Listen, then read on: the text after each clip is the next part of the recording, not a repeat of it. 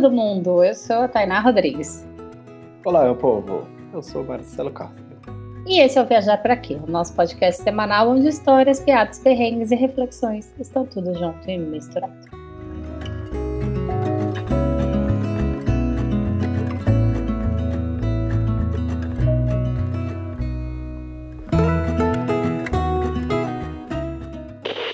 Para dar o pontapé inicial desse nosso novo episódio, já peço encarecidamente para você, meu ouvinte, vai bater aquele papo gostoso com a gente em todas as nossas redes sociais.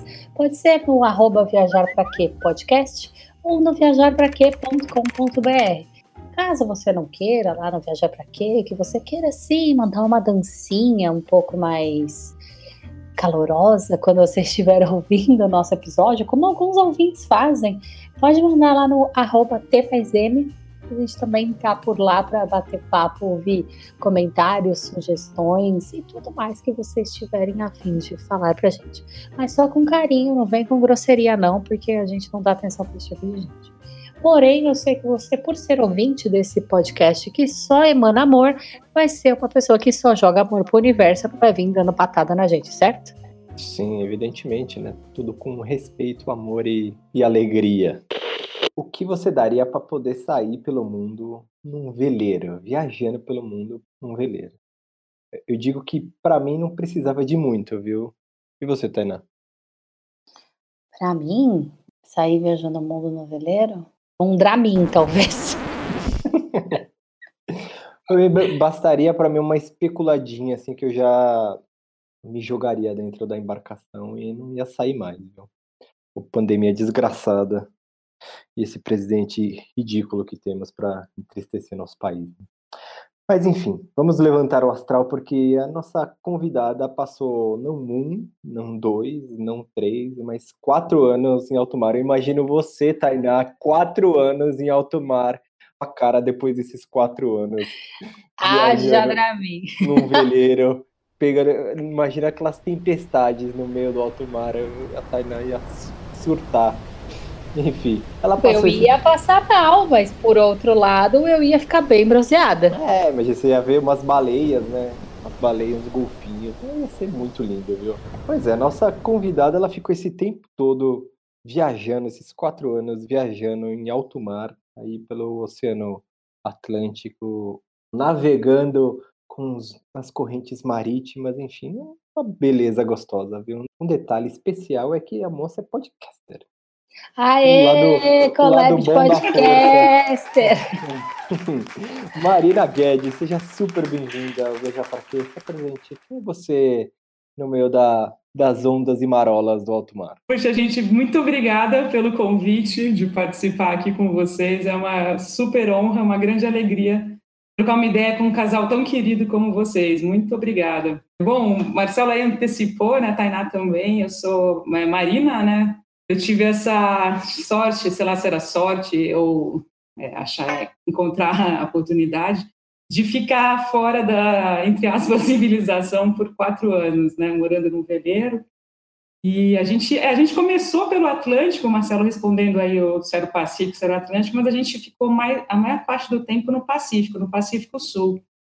Hoje eu estou em terra firme, fazendo podcast também, e aí eu, esse mundo da, do podcast unindo pessoas que eu acho fantástico, meu. É muito, muito legal conhecer trabalho de outras pessoas e projeto de vocês. Então, legal conhecê-los, meu. Muito legal que o podcast siga unindo pessoas e projetos bem, bem legais. Eu estou muito feliz com isso. Marina, como você já é ouvinte do Viajar para Quê, você sabe que a gente tem uma tradição aqui que não falha nunca. Nós não somos pessoas muito tradicionais, mas essa a gente leva ferro e fogo. Então conta pra gente, viajar para quê? Sabe, Tainá, que eu estava pensando nessa pergunta nesses últimos dias, né? Falei, nossa, tem aquela pergunta no começo, ai meu Deus, o que, que eu respondo? A pergunta do milhão de reais. É tanta coisa, né? É, eu fui andar de bicicleta pensando, nossa, o que, que eu respondo, né? Mas eu acho que a conclusão que eu cheguei, né, o preparo, assim, né, pós, pós conversa com vocês, eu acho que é viajar para a vida fazer sentido, né? Porque quando a gente viaja, a gente não só conhece pessoas, mas a gente abre a nossa cabeça, a gente percebe descentraliza as nossas convicções, né? relativiza tudo. Então, acho que quando você viaja, é, faz muito sentido em, em, vários, vários aspectos, né? Você aprende a ser mais humilde também, você sente saudade da, de casa, das pessoas. Então, o que eu pensei é isso, viajar para a vida fazer sentido.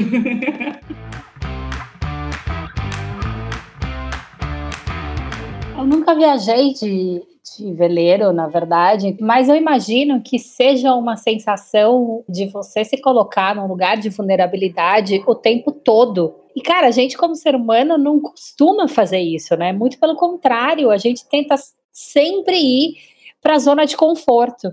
Como é você se enxergar esse ser vulnerável diante da natureza o tempo inteiro, sabe?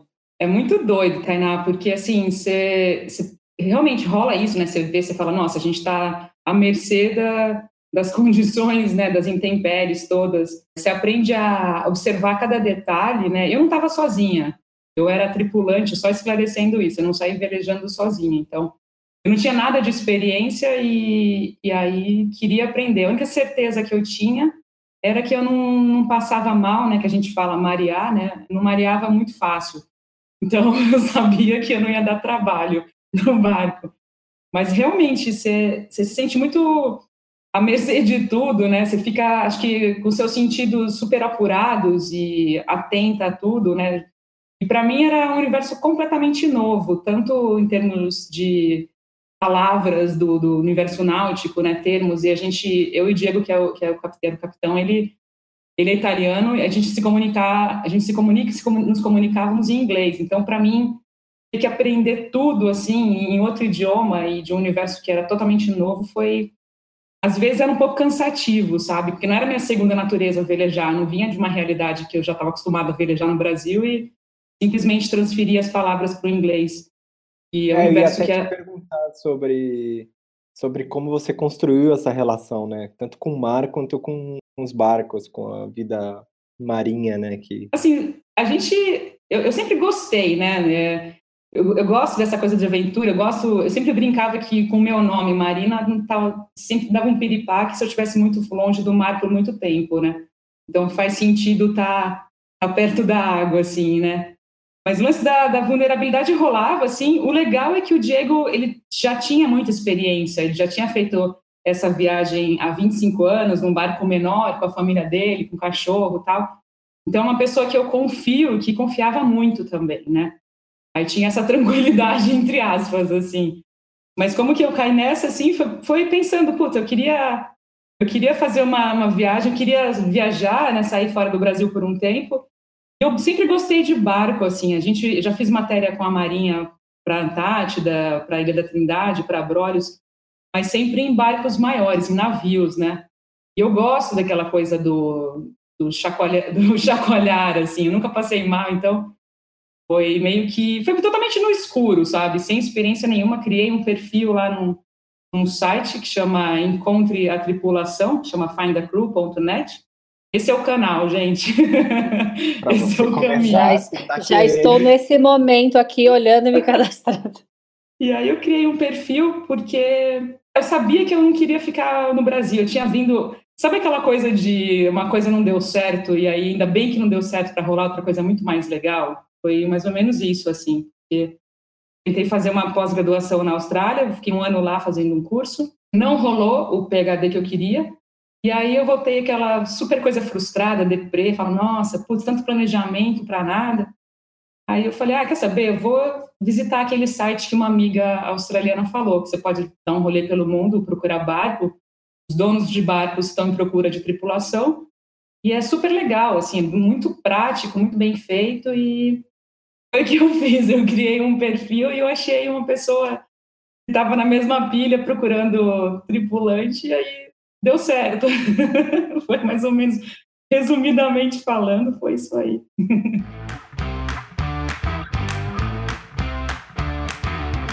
Você tocou assim num, num assunto que para a gente é muito. A gente tem uma curiosidade, um sonho de um dia conhecer que, que é a Antártida. Você falou que você foi fazer lá. Eu acho que você é jornalista, né? pelo que você falou, acho que você foi fazer alguma matéria, ou enfim, ou não sei. Conta pra gente como foi para lá, porque eu fico imaginando, a gente entrevistou aqui a, a Tamara, que ela, a Tamara Klink, ela falou que ela foi bastante lá para a Antártica com o pai dela, enfim, na, nas viagens, e eu fico imaginando aquele, aquele um pouco, acho que talvez a Antártida me traz um pouco como que a, a magia ou a sensação de você estar tá no meio do nada, porque não existe outro barulho que não um barulho da natureza, sabe? Acho que o alto mar também é um pouco isso. Mas conta pra gente como foi esse esse seu rolê para lá. Ah, antes de velejar, eu falava que a viagem para a Antártida tinha sido a coisa mais legal que eu já tinha feito na minha vida, porque é um lugar assim, como você falou, Marcelo, é especialíssimo assim, é um lugar que você volta e fala, nossa, o que eu estou fazendo aqui? Eu quero voltar para lá, sabe? É muito bonito, é muito muito fora da, dos padrões, sabe? Eu fui para lá em, em 2007. Na época eu morava em Manaus, estava morando em Manaus já há uns dois anos, que eu fui para lá para trabalhar no jornal impresso. Foi uma, uma ideia meio maluca, assim, que felizmente a Marinha do Brasil aceitou aceitou minha participação. Eu fiz uma proposta de pauta para eles. Porque o legal é que nenhum jornal da região norte nunca tinha feito matéria sobre a Antártida. Então eu fiz uma mega pesquisa tentar linkar a Amazônia com a Antártida, descobrir questões de queimadas que atingem regiões extremas. Então, a, a foligem emitida nas queimadas chega ao extremo sul. Tem vários projetos super interessantes da Universidade Federal do Rio de Janeiro. E aí eu fiz uma pautinha bem legal, eles gostaram. Então, a ideia era mostrar dois ecossistemas extremamente frágeis, mas interligados, né? A Amazônia e a Antártida.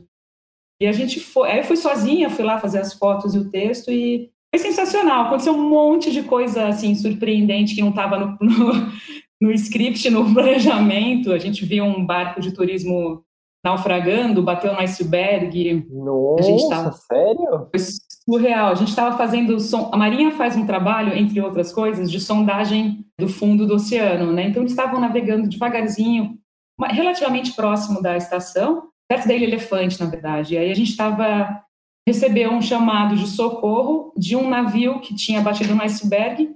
Todos os passageiros já tinham sido removidos.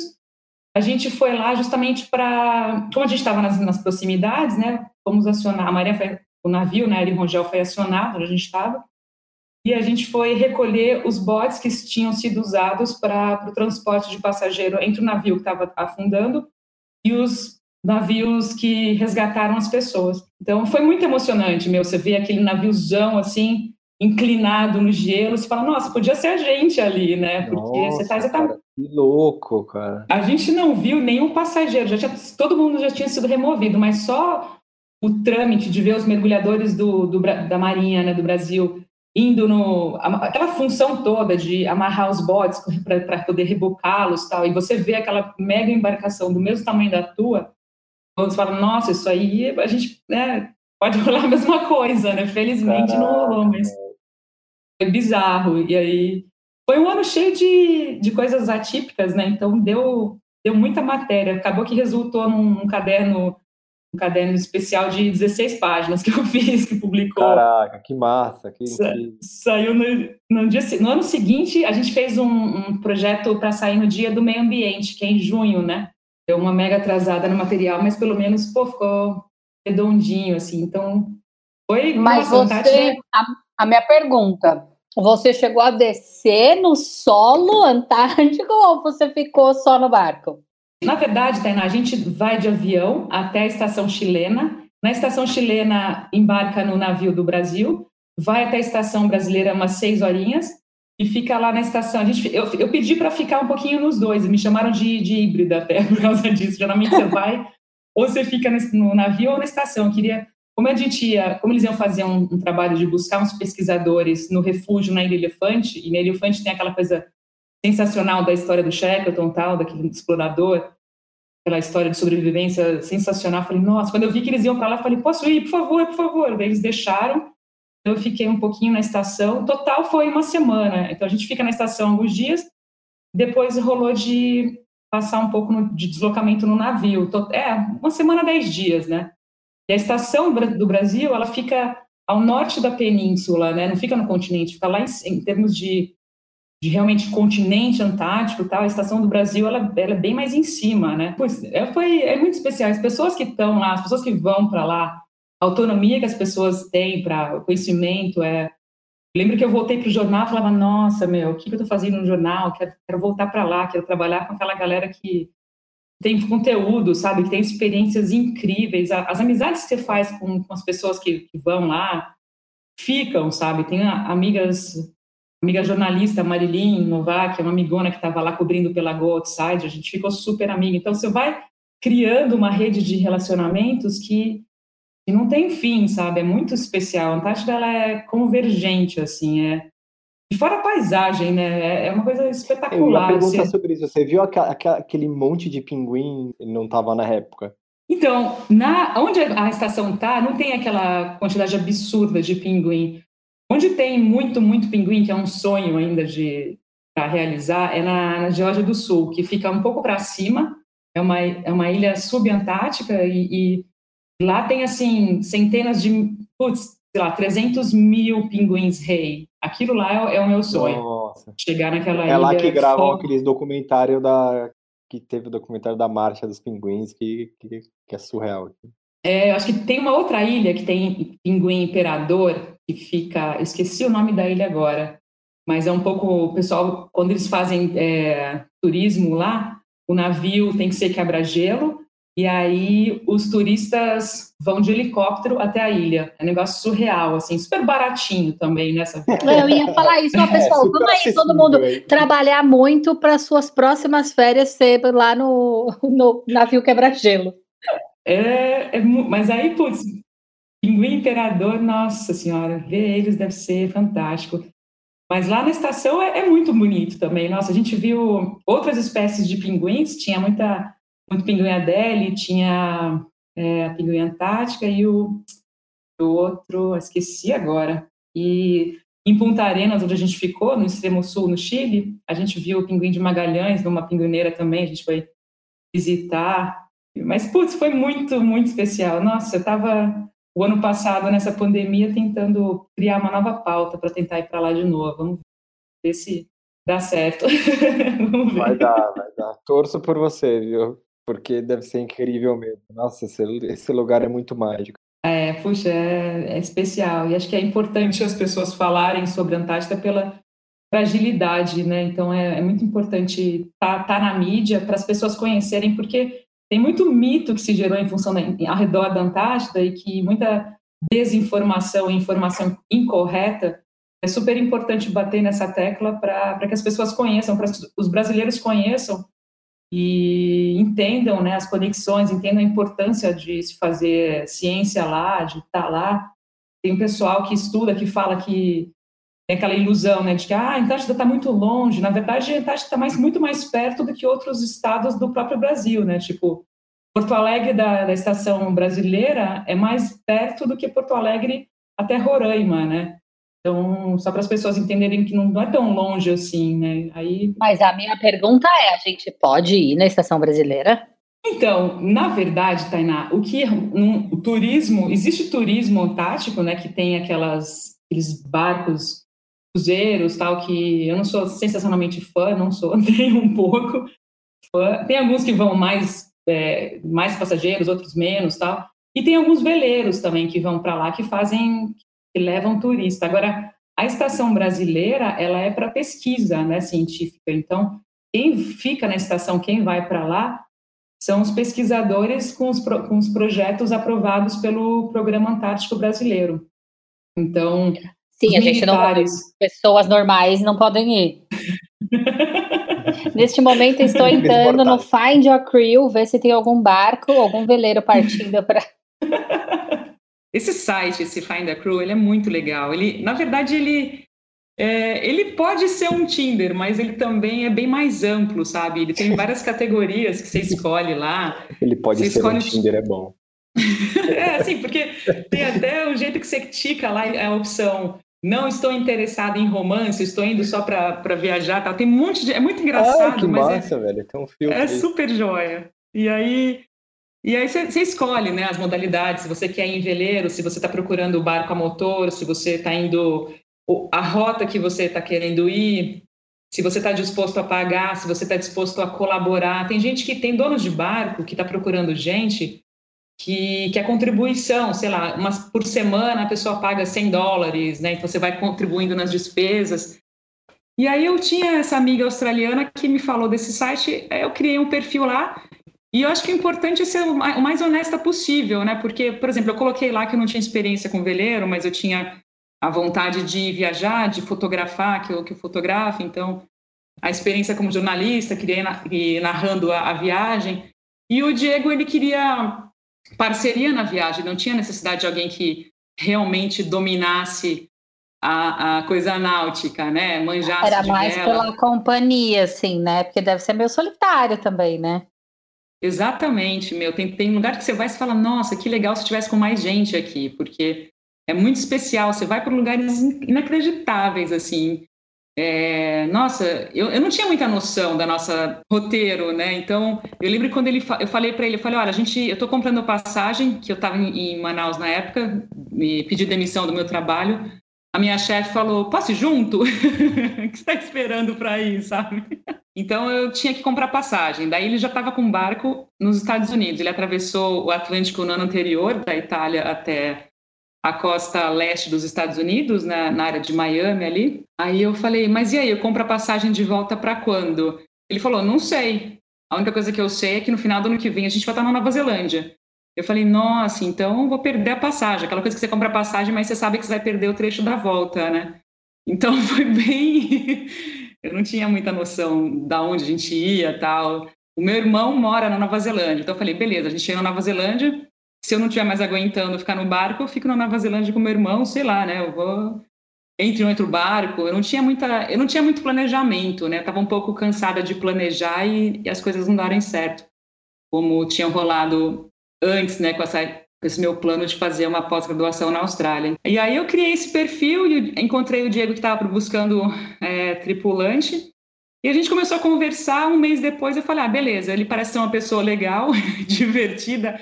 A gente começou a conversar por e-mail, depois, depois por WhatsApp.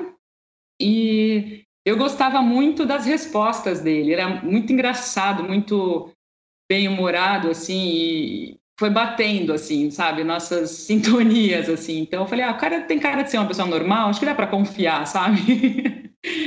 e eu lembro que eu falei para ele, você topa conversar com, com, os meus pais, fazer um Skype com, com os meus pais, né? Porque eles queriam conhecer e tal. Acabou nunca rolando esse Skype. Até hoje ele fala, mas e aquela conversa que você falou que você queria fazer com seus pais, sabe? Então, era, era invenção sua? E eu, como jornalista. É, é, basicamente, era para ver a, a situação, como você ia reagir a essa pressão, né? É, eu, e assim, eu mandei um e-mail para ele com um monte de pergunta, coisas que. Aí eu falei: olha, é o seguinte, tem um monte de gente me perguntando. Você se importa de responder essas perguntas, tal, não sei o quê? Ele falou, lógico, né? Imagina, claro. E eram perguntas que eu queria fazer, mas eu não queria ser invasivo, então chata, tal. Mas tem coisa que você, se você não perguntar, quem que vai te falar, né? Sim. Então, e, enfim, eu gostava das respostas dele e tal, e me pareceu ser uma pessoa figura, assim. Então a gente se conheceu mesmo quando eu cheguei em Miami. Aí, em outubro de 2016, que eu voei de São Paulo para Miami, onde ele estava com um barco foi onde eu comecei a viagem com ele. E, e a gente ficou mais ou menos, sei lá, uns 20 dias nos Estados Unidos, eu aprendendo o barco, né, aprendendo onde era cada coisa.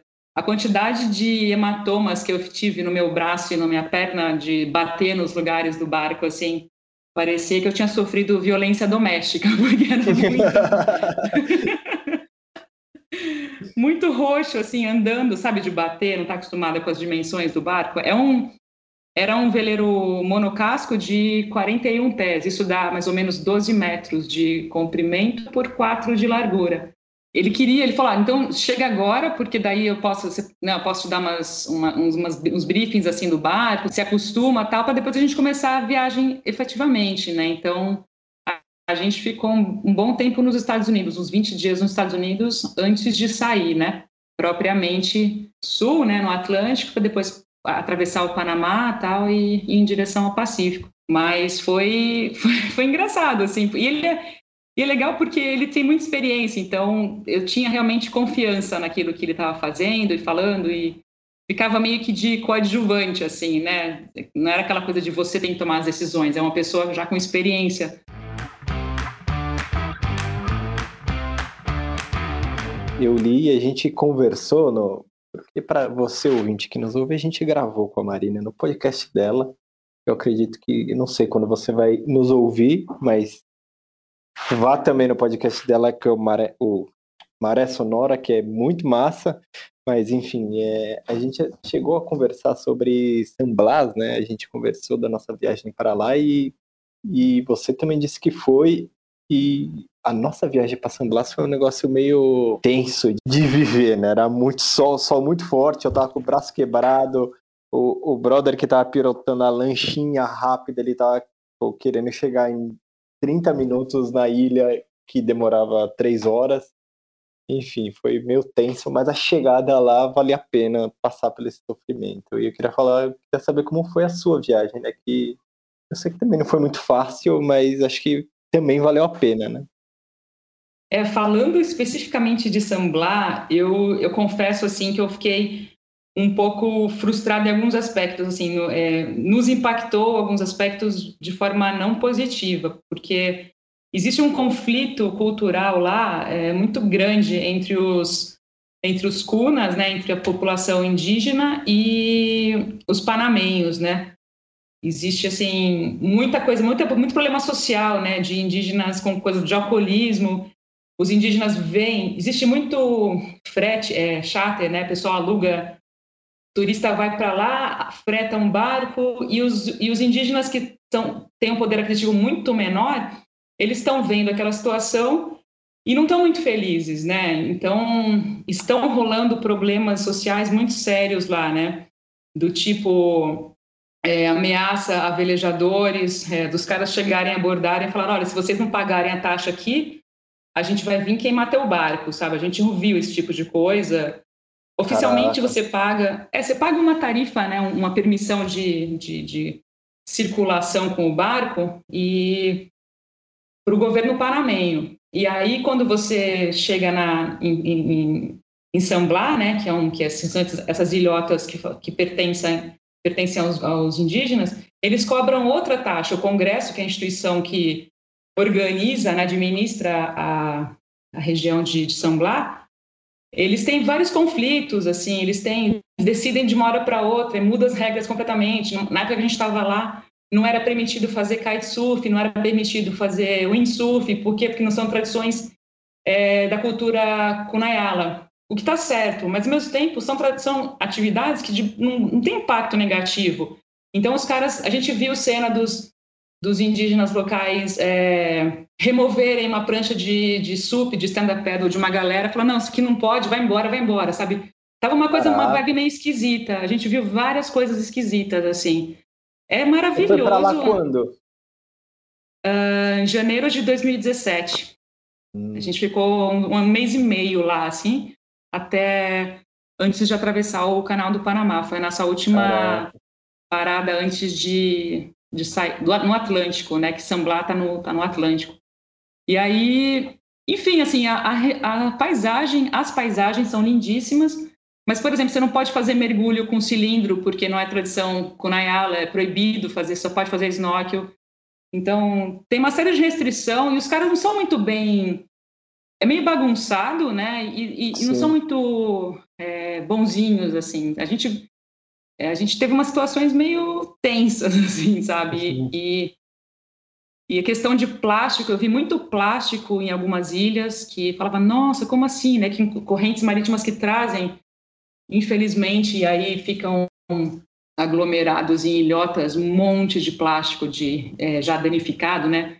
Aquelas sandálias croque, né? Fazendo propaganda negativa de croque que eu vi. Caraca. E teve até ataque de teve crocodilo, tá rolando crocodilo. Tem, tem crocodilo em algumas ilhas agora. Teve até um ataque de um crocodilo a uma mulher, uma, acho que era uma americana, e aí ficou na notícia, nossa, a mulher atacada por um crocodilo, tá? Então, eu fiquei, confesso que eu fiquei com uma impressão um pouco esquisita de Samblá, sabe? A gente, de todos os lugares que a gente foi, não é o top top das galáxias. Que engraçado você falar isso. Quando, quando, a gente, quando a gente, a gente foi um pouco antes e, e eu acho que também quando a gente foi não tinha esse talvez a gente esse foi conflito. sete anos antes, mas É. é. diferença. Eu acho que tipo deu, acho que ah, nos últimos anos a gente tem lido que mudou muito mesmo, até o, o preço, né? Eu lembro quando a gente foi era, sei lá, era uns 30 dólares para ficar hospedada numa ilha e hoje, sei lá quanto tá, tá caríssimo, tá bem mais Com as caro. três refeições, só que na época 30 dólares era É. 60 reais, né? Tipo, era, era menos de dois, acho que era 1,80 quando a gente foi.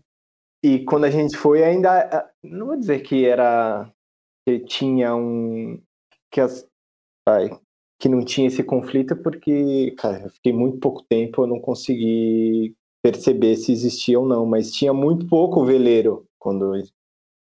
Pelo menos na época que a gente foi. Lembro quando chegamos lá, eu vi um veleiro, mas depois, quando nós chegamos na ilha que a gente ficou, não vi mais, ouvia muito pouco, assim, não tinha tanto, assim.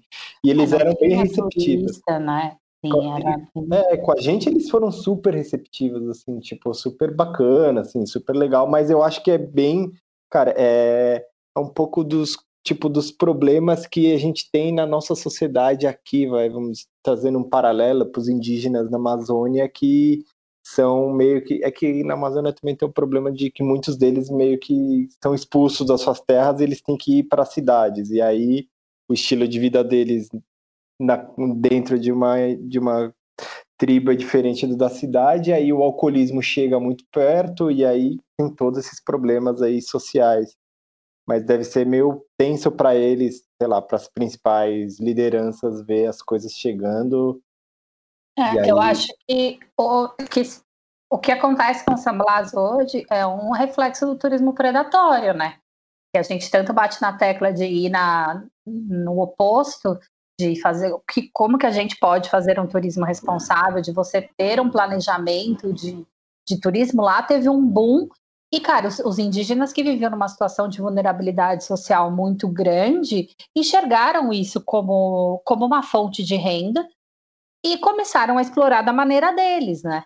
Se você tem um plano de desenvolvimento de um turismo que, que seja mais inclusivo, ó, beleza, vai começar a vir os turistas. Vocês são quem ditam as regras, mas as regras precisam ser feitas tipo, dessa forma, sabe? Se você trouxer a sua cultura, é, tipo, desse jeito, as coisas com certeza não estariam como estão, né? É total reflexo de um turismo de um crescimento desordenado. Com certeza, Tainá. E tem um problema, além disso, que no ano que a gente foi, um ano depois, é, a gente foi em janeiro de 2017, né? Ficamos lá um mês e meio, tal, dois quase.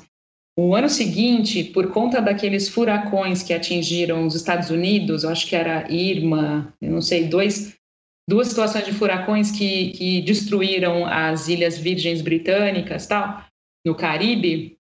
É, muita gente que fazia charter nessa área do Caribe começou a descer para San Blas. Então rolou um boom de mega iates, de veleiraços assim gigantes que não frequentavam San Blas, começaram a descer para San Blas. Então, você imagina a realidade das comunidades indígenas vendo aqueles super, nossa, centenas de barcos que não iam para lá, estão de repente de uma hora para outra estão ali. E não é. Quando você faz a entrada oficial, quando você dá a entrada na imigração no país, você sabe que você não pode fazer charter e tal, é, é ilegal. Mas você vê que acontece. Os, os barcos de várias nacionalidades lá recebendo turistas que voam para a cidade do Panamá, depois vão para Narganá, ali né, no, na, nos lugares, nas cidades perto do, do continente, e embarcam nos veleiros, o que é teoricamente ilegal. Então, a população indígena não é, né, não são, pô, estão tá desrespeito às leis.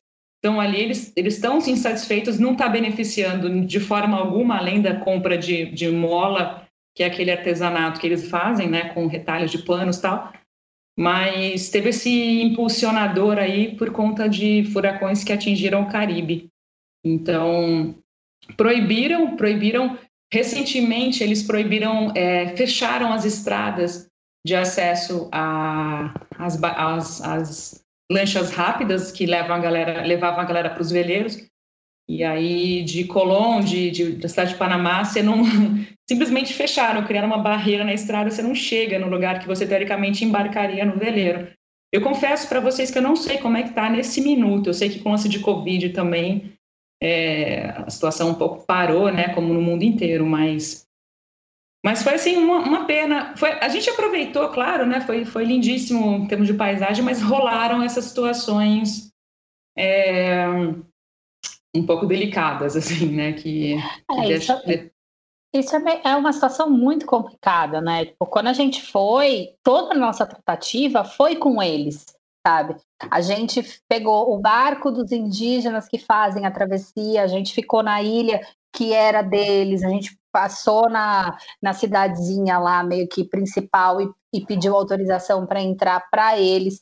Então, não sei, eu vendo de fora, eu não, eu não vivi, óbvio, nada perto do que você viveu, mas imagino os indígenas vendo essa quantidade de veleiros chegando e eles começando a dominar a questão do turismo, que é um turismo totalmente diferente, que eu já vi veleiros super luxuosos, assim, sabe? Que a galera cobra, tipo, é, é champanhe o dia inteiro, é puta, com, é, veleiro com chefe, com umas puta comida fina.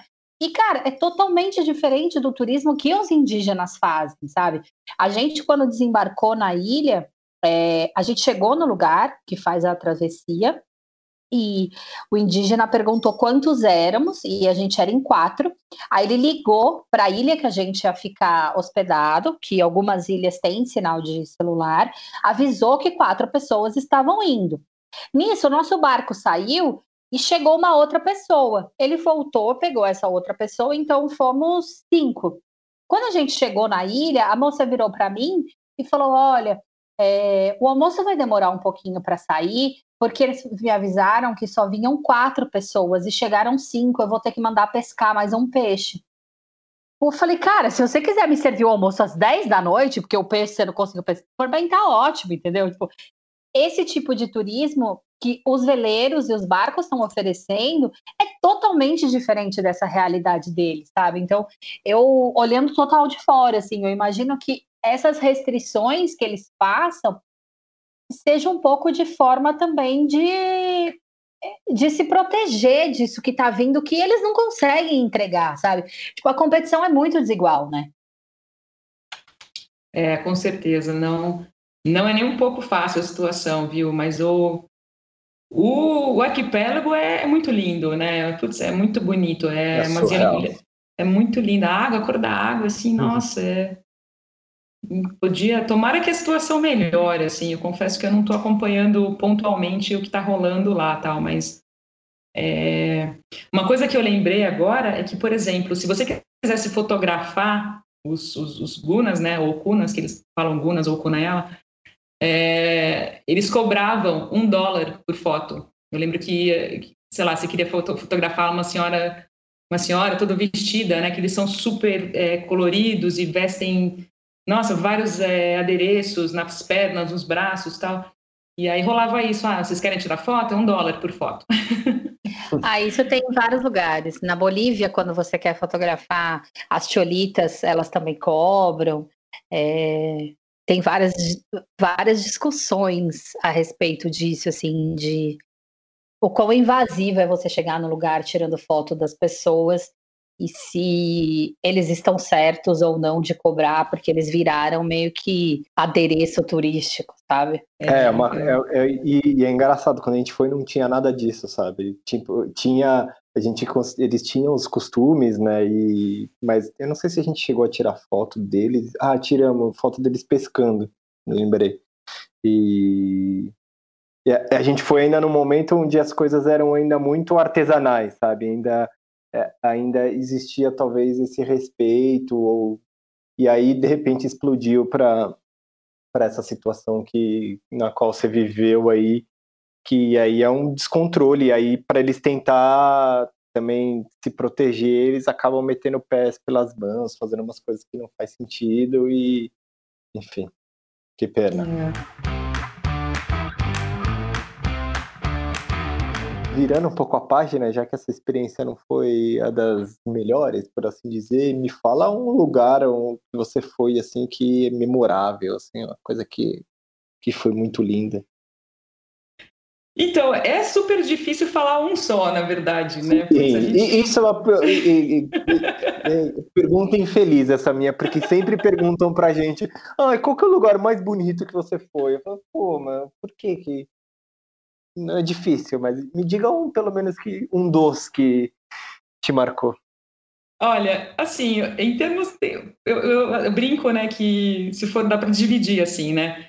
Por exemplo, a Polinésia Francesa, que é gigante, né, do tamanho da, da Europa, é sensacional, assim, é surreal. São cinco arquipélagos, cinco grupos de ilhas, né? Tem as Ilhas da Sociedade, onde está o Tahiti, Bora Bora, Moréia tal. Tem Tuamotu, que são atóizinhos, assim, aquela coisa da ilhota branca, um coqueiro e acabou, sabe? Bizarro de lindo, assim. E aí tem outros arquipélagos, tem Marquesas, que é mais montanha é, super, super verde, chove pra caramba, são formações é, vulcânicas. Então, dentro da Polinésia Francesa. E as pessoas são. Eu sinto muito porque eu não falo muito francês, né? Quase nada. Então, a comunicação era aquela coisa é, improvisadíssima, assim, mas, putz, mesmo assim, a, as pessoas são tão receptivas, existe ainda aquela coisa de troca, sabe? Você chega, você troca alguma coisa que eles precisam, e a receptividade é, é fora, de, fora de sério, assim, é uma coisa que a gente fala, nossa, como que a gente perdeu isso? É, você põe, assim, põe na mesa as coisas que a gente não faz mais, sabe? Coisas simples, de receber as pessoas simplesmente porque está é, curiosa e feliz porque elas chegaram ali sem qualquer tipo de é, é, interesse naquela pessoa, você simplesmente as recebe para trocar experiência, trocar cultura. É muito bonito, assim, é muito genuíno, muito especial, sabe? E a, a biodiversidade, sabe, a riqueza de recursos naturais, tem fruta, tem peixe, tem água doce, sabe? Chove pra caramba. Então, os caras não precisam de nada. Então, as, as estruturas de, de residência são simples, mas não são pobres, sabe? É outro referencial, não é aquela coisa de materialismo que a gente tem exacerbado aqui. E é muito especial. E as paisagens, nossa senhora, é muita baleia, mergulhar com tubarão, putz, é coisas que eu sinceramente nunca tinha imaginado e não dá para esquecer, sabe? A, a emoção que é você estar tá pertinho dessas desses animais e você fala, nossa, né? Que cada coisa, né? Cada região tem a sua particularidade. Fiji, por exemplo, o, o, céu de Fiji, além das pessoas também sem, sem absurdamente receptivas, é uma vibe, nossa, muito, muito especial. O céu de Fiji é espetacular, a, a, os mergulhos também. Vanuatu as pessoas, a coisa mais fácil é fotografar pessoas em Vanuatu, porque elas sorriem assim, com uma naturalidade para você que é muito lindo, sabe? É muito falando, nossa, olha essa foto aqui, a pessoa não fez nada, deu um super sorrisão para você e, e saiu uma foto lindíssima, sabe? Então, cada lugar é, é, muito é muito especial, é muito o Pacífico, né? O Pacífico Sul, onde a gente é, circulou, é muito lindo. É uma região ainda preservada, né, por conta da logística de chegar até lá. Algumas ilhas você só chega de, de barco e outras você chega de avião, mas de pequeno porte. Então, felizmente, essa logística faz com que seja mais preservado e, e proteja, né, efetivamente a, as culturas ali, né, locais. Mas acho que é, é Fiji é, é absurdo de, de, receptivo também, né? O turismo em Fiji também é muito ele, acho que ele é mais é, trabalhado já há um certo tempo. Mas a energia que tem lá, as pessoas te recebem, não é aquela coisa de é, hospitalidade de resort, sabe? De você vai ser super bem tratada porque você está pagando uma grana. Não, os caras realmente abrem as suas residências para você de uma hora para outra. Uma coisa meio que, que eu sentia em Manaus também, no interior do Amazonas, principalmente. É uma hospitalidade que para a gente paulistano sudeste e sul do? Brasil. É, nossa, você fala, nossa, como assim? É, faz sentido ser assim, né? Por que, que a gente não é, não é diferente, né? É. Então, é uma coisa muito bonita, assim, uma, umas relações que, que deixam a gente muito mais humilde e pensando como é preciso pouco para estar tá bem, né?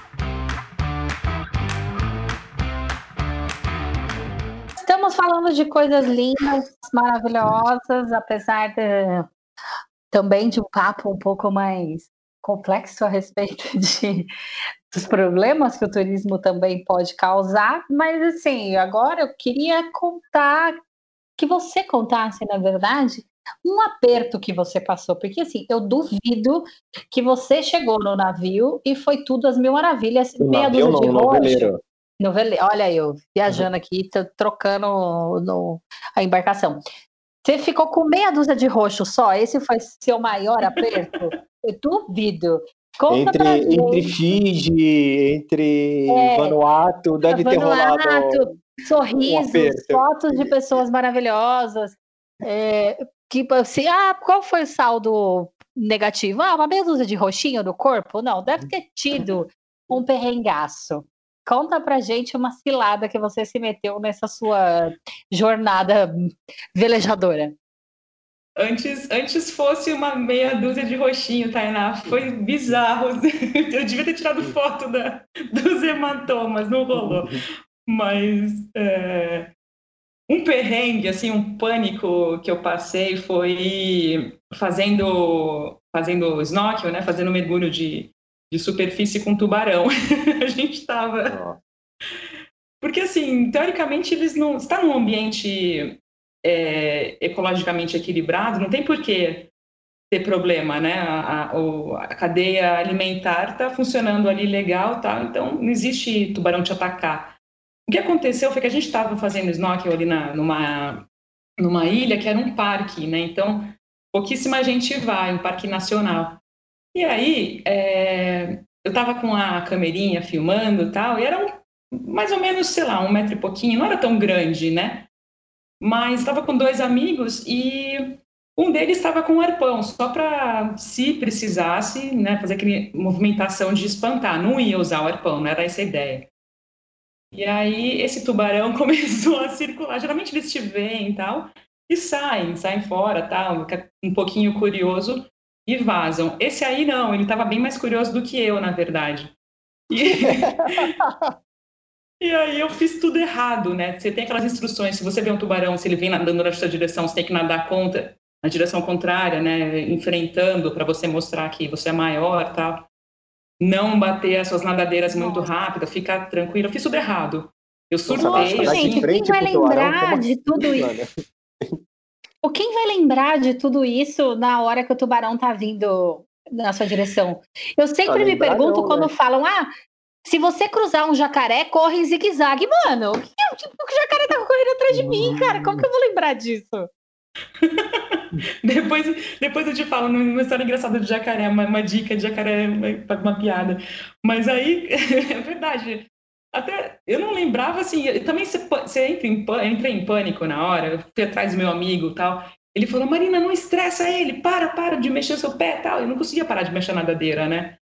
E aí eu, putz, eu, eu saí vazado assim pro bote, né? Pro bote inflável que tava, que tava ancoradinho do nosso lado meio que não olhando para trás, assim, pensando, nossa, tomara, tomara que não tenha sido seguida, assim, né? Tipo, rezando para que ele não estivesse nadando na minha direção, porque você se sente muito vulnerável, né? Só a sensação de estar vendo suas pernas ali embaixo, meu, você tá num ambiente que não é teu, né? Sim. Então, eu lembro que eu fiquei, nossa, eu fiquei num trauma com aquilo, assim, me deu tipo uma lesão no meu ombro de estresse, assim, de, sabe, tipo torcicolo, assim, que você não consegue virar para o lado de tanta dor pós pós-evento emocionante. Não aconteceu nada, ele, ele desencanou de mim, o meu amigo deu umas espantadas nele, mas, nossa, só de lembrar daquela situação foi muito, deu um mega medo, assim, sabe, né?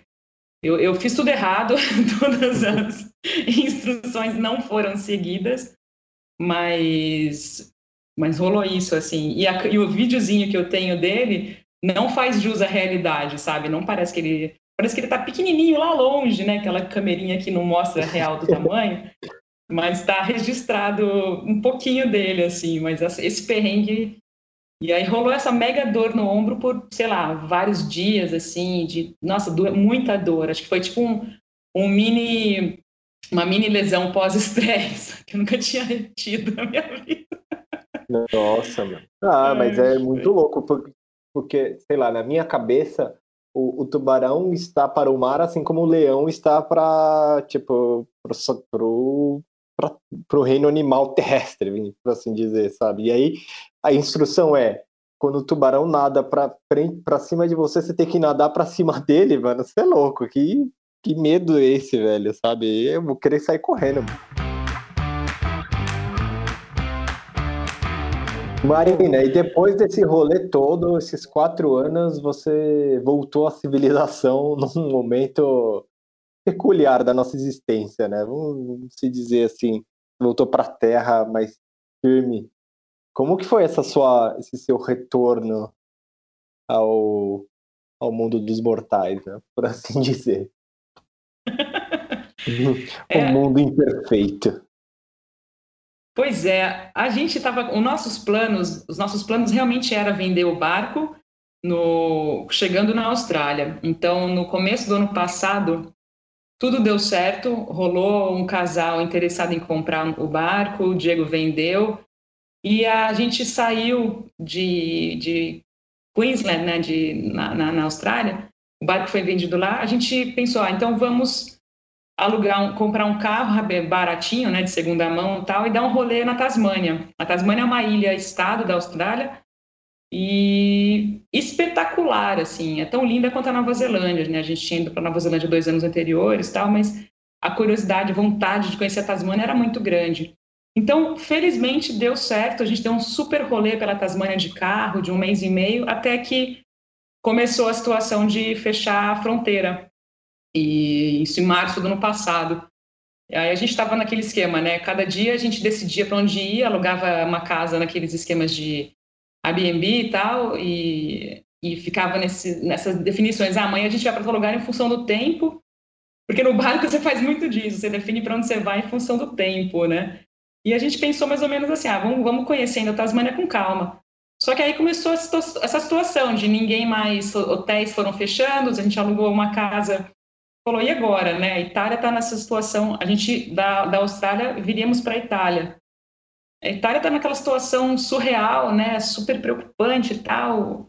O Diego é italiano, eu não sou, a gente não era casado na época, e aí eu não podia entrar, enfim, a gente falou, vamos ficar então aqui, aqui está seguro. O Brasil também estava uma situação bem começando ainda, né? Mas não, não, não muito empolgante.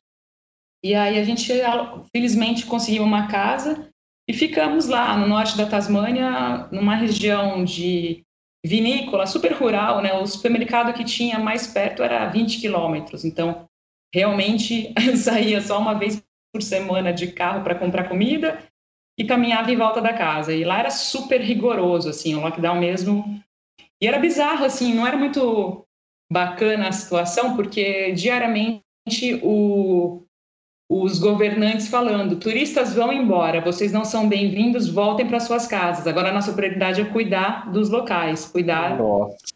Então a gente quer. É, a população é muito mais velha na Tasmânia, né? Então eles têm essa preocupação de, de do, do, vírus não se espalhar pela, pela população mais vulnerável, tal. Então a gente ficava naquela, putz, será que vão vir na nossa casa expulsar gente, né? Muito nem um pouco tranquila a situação. Ao mesmo tempo era tranquila em relação a estar tá protegido, né, da, da, questão do vírus em si, mas não era nem um pouco bem-vindo, né? Então a gente ficamos, ficamos lá pianinho, né, respeitando todas as regras. A gente estava com visto ainda que nos permitia ficar lá, tal. E aí fomos ficando, tal, até que finalmente as fronteiras europeias foram restabelecidas com alguns países, incluindo Austrália e Nova Zelândia julho do ano passado. Então a gente, segunda, na primeira oportunidade a gente falou, vamos embora então, né? E aí fomos, mas uma desencontrada de informação, assim, uma bagunça de informação. A gente foi ao consulado italiano em Melbourne, né, na, já no continente australiano, para saber, e aí, eu vou poder entrar, tá? O Diego italiano, ele pode? Não, garantiram para gente, ó, vocês podem entrar na, na Itália, com certeza, tal, né? Provando relacionamento, tal, né? Na hora de embarcar, dois dias depois, o funcionário da, da Qatar, né, falou, olha, você, não pode, na Itália você não entra, brasileira não vai entrar na Itália, você não é casada com ele, a gente agora, né? Tipo, na fila de embarcar, tá um não, assim, né? Aí a gente, eu dei uma surtadinha, né? Fiquei meio que. e agora? Fazer o quê, né? Porque o australiano mesmo não tá podendo viajar, né? Eles proibiram a saída dos, dos australianos na, no, no, ápice, né? Até agora acho que está rolando isso, você não pode sair. Mas a solução, a gente perguntou, mas e Paris, por exemplo? E na França, ela pode entrar? Ah, Paris pode. E o voo que a gente faria era Melbourne até Doha, no Catar, e depois Doha até Roma. Aí a gente conseguiu, teria um voo. Então, a gente, eu continuei no mesmo voo, Doha, é, desculpa, Melbourne, Doha, e depois Doha, em vez de ir para Roma, a gente mudou a segunda conexão, Doha-Paris. E aí foi a, foi a solução, né? Chegando em Paris, o cara da imigração até tirou, uma, tirou uma, um sarrinho da cara do Diego. Ah, vocês estão aqui porque não pode entrar na Itália? E aí... Desaporado, né? não, literalmente, gente, falou isso daí. Falou, não, pode deixar, pode deixar, ela tá com ele, ela é a esposa dele, nananã. Nenhuma, nenhum questionamento foi feito para mim, só para ele, com uma certa ironia. E aí a gente queria alugar um carro para vir até, até a Itália de carro. N não rolou inicialmente, a gente teve que pegar um trem de Paris até Nice. Aí em Nice a gente conseguiu alugar um carro para atravessar a fronteira que não tinha nada de, de barreira policial, nada, nada, nada apenas a orientação. Então, beleza, chegando na Itália, vamos ter que fazer quarentena. E a gente chegou e né, ficamos pianinho tal. Julho do ano passado. Então, desde então, teve assim, altos e baixos, ocorreram altos e baixos desde que a gente chegou, né? Porque a Itália está dividida em cores, por região, né? Então, os, as restrições vão de amarelo, laranja e vermelho todos os feriados fica vermelho, ninguém pode fazer basicamente nada, fecha tudo. Agora a gente está no amarelo. Então, restaurantes reabriram, mas só restaurantes que têm espaço aberto podem funcionar. Então, de uma forma geral, tá bem esquisito tudo. Não deu para, assim, é claro, né? Sendo racional, entendendo a situação, não dá para ficar comemorando e saindo viajando loucamente, porque não é o momento, né? E tá uma coisa meio estranha, assim, tá? Eu fico super aflita com relação às notícias que eu vejo do Brasil e do mundo. Aqui tem muita gente já que foi vacinado, que tem muita população mais velha na cidade onde a gente mora, mas é estranho, assim, não, nada está muito como a gente estava acostumado, né? Então, voltar para ter essa, essa vida em terra firme está muito fora dos padrões, né? Não dá, é esquisito. Essa falta de planejamento que a gente está enfrentando, acho que é o pior de tudo, assim, né? Essa, essa tosa da, da, da nossa ida, e, e, do ir e vir, assim, né? É muito, é muito estranho. Mentalmente não é muito saudável isso, né? Então está sendo tá sendo um exercício assim de, de tentar ficar tranquila, fazendo podcast em Maré Sonora está sendo uma terapia para mim, porque é a forma de fazer jornalismo e falar com pessoas que eu admiro, que eu acho que tenham coisas para acrescentar, né? É legal porque daí não tem uma editora dizendo, não, eu vou ter que falar com aquele, aquele, aquele pessoa, né? Cortar meus títulos, né? Então eu faço o que eu quero, entrevisto quem eu quiser. E, pô, é, um, é uma mídia muito legal. Então, para mim está sendo a forma de me manter mentalmente saudável. Trabalhar com podcast, assim.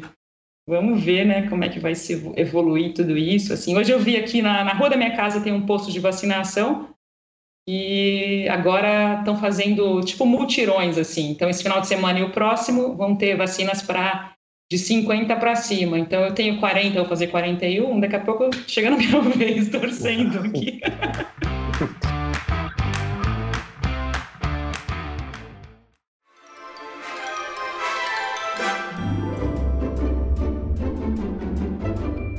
Marina, é chegado o momento rapidinhas do Viajar para quê? Como você é ouvinte, eu não preciso nem te fazer uma introdução, que você já sabe que são perguntas rápidas, sem necessidade de justificar a sua resposta. E que os nossos convidados dão uma engasgada de vez em quando para responder.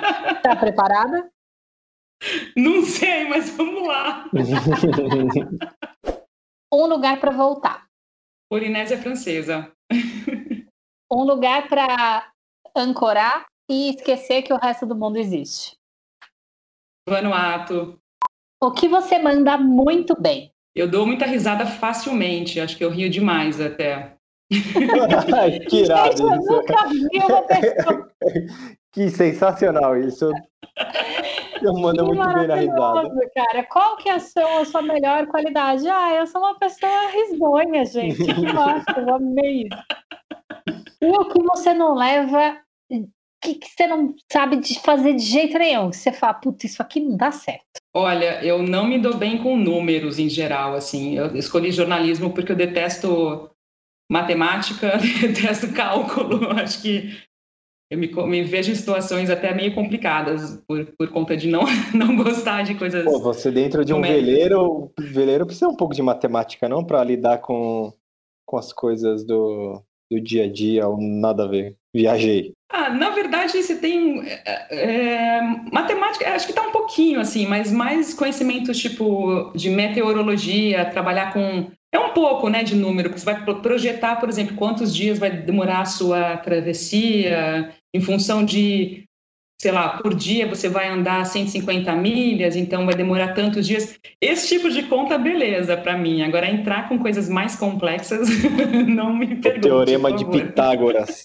Música que não sai do repeat. Atualmente é um australiano que chama. Ele chama Nick Murphy, chamava Chet Faker, agora mudou o nome oficial. eh, Quer dizer, era o nome artístico Chet Faker, agora virou só Nick Murphy. Eu adoro. É muito bom o som dele.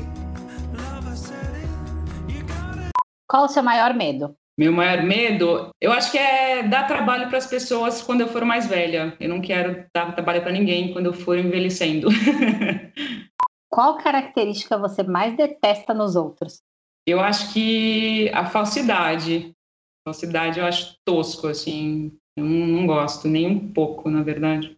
Qual que é o seu prazer secreto culposo? Nossa, tem alguns. Agora que eu descobri uma gastrite crônica, eu, putz, eu sou fissurada por chocolate, mas eu não posso comer loucamente, porque eu tenho altas dores de estômago se eu abuso. Então, Doritos também, nossa, tem essas porcarias, Aquilo é uma desgraça, né? coisa que eu abusei de comer na época de faculdade e tal, que agora meu estômago chora quando eu como, então não dá. Chiclete nem pensar, nunca mais. Acostumado com comida fresca no mar, né? Difícil, né? O estômago querer saber de Doritos, né? Mas você sabe que a gente comprava, né? Sempre tinha pacotinho de salgadinho no barco. Qual foi a última vez que você fez algo pela primeira vez? Ah, hoje, hoje eu fui numa vilazinha de bicicleta que chama Cantalite. Eu, como tem muita vilazinha é, medieval aqui na região de Riete, é uma zona rural bem, bem espalhada, eu falei, ah, vou dar um rolê de bicicleta um dia super bonito.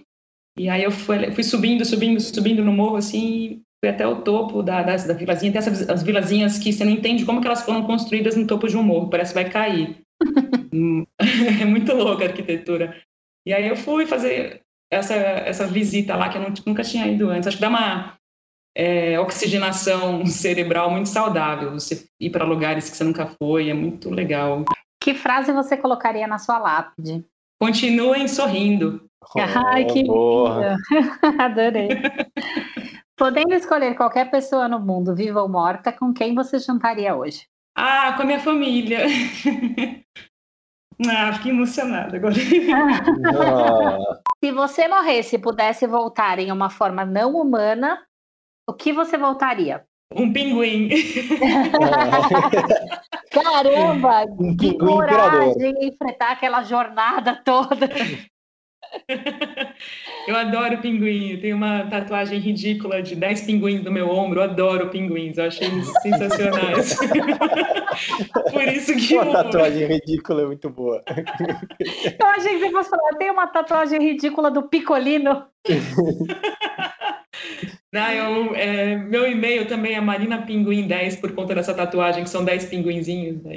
Eu sou meio fanática por pinguim, adoro ele. e o que não pode faltar no veleiro? Música! Olha, adorei. Eu achei que ia falar, sei lá, tipo, silver tape, remendar qualquer coisa. Música é muito bom.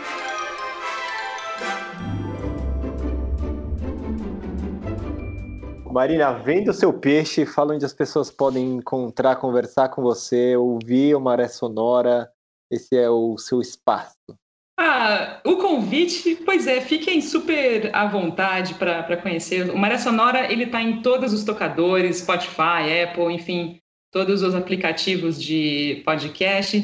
O Instagram também tem um perfil que é o arroba podcast Maré Sonora, tem o site podcastmaresonora.com e as entrevistas são toda segunda-feira. Ah, o tema navegação, ciência, fotografia, conservação e eu brinco que muitas outras viagens. Então, é um pouco de tudo que eu gosto muito e que eu acho que pode acrescentar para as pessoas. E aí, a boa notícia é que eu tô com um projeto aí que eu não sei se eu posso falar para vocês. Olha, olha, esse é o seu espaço. Pode, você quer falar para a gente ou para os ouvintes? Fala baixinho, fala baixinho para só vocês escutarem. Ah, então tô... já já. Eu pera, então deixa a gente terminar então, de gravar. Não, brincadeira. Brincadeira, eu falo fala baixinho, mas só, só para os ouvintes que forem aumentar o volume aí na boa. Pode falar para todo ah, mundo. Ah, entendi. é que eu tô com um projeto aí de um livro, fazer finalmente um registro dessa viagem, um livro fotográfico com um pouco de texto também. Então, agora eu estou naquela naquele desafio de conseguir apoiadores, patrocinadores. Então, quem quiser quem quiser, se tiver alguém ouvindo e tiver interessado em apoiar um livro fotográfico de uma experiência embarcada aí nesses quatro anos, que vai falar de outras culturas, conservação marinha, somar esforços na década do oceano, tem muita coisa legal para por vir nesse projeto. Entre em contato por essas plataformas, seja pelo site, pelo podcast, e enfim, se alguém quiser apoiar, vai ser super extremamente bem-vindo. eu vou falando Bacana. aos poucos desse projeto lá no meu, nos meus perfis, mas está nascendo, finalmente está nascendo esse livro fotográfico. Marina, super obrigado. Eu agradeço você por esse, esse papo. Foi muito massa conversar contigo, muito legal as nossas trocas, as nossas risadas aí. Gostoso ouvir a sua risada fácil. E a gente se ouve numa próxima, meus queridos. Um abraço e até lá. Muito obrigada, Tainá e Marcelo, e parabéns, parabéns pelo trabalho super, super bonito e inspirador de vocês. Parabéns, parabéns pela harmonia de vocês. É muito fofo vê-los e continua inspirando mais gente. Valeu pela, pela parceria aí. Prazerzaço falar com vocês. Ah, querida, obrigada. Foi incrível esse papo. E a gente se ouve no próximo episódio, pessoal. Um beijo e até lá.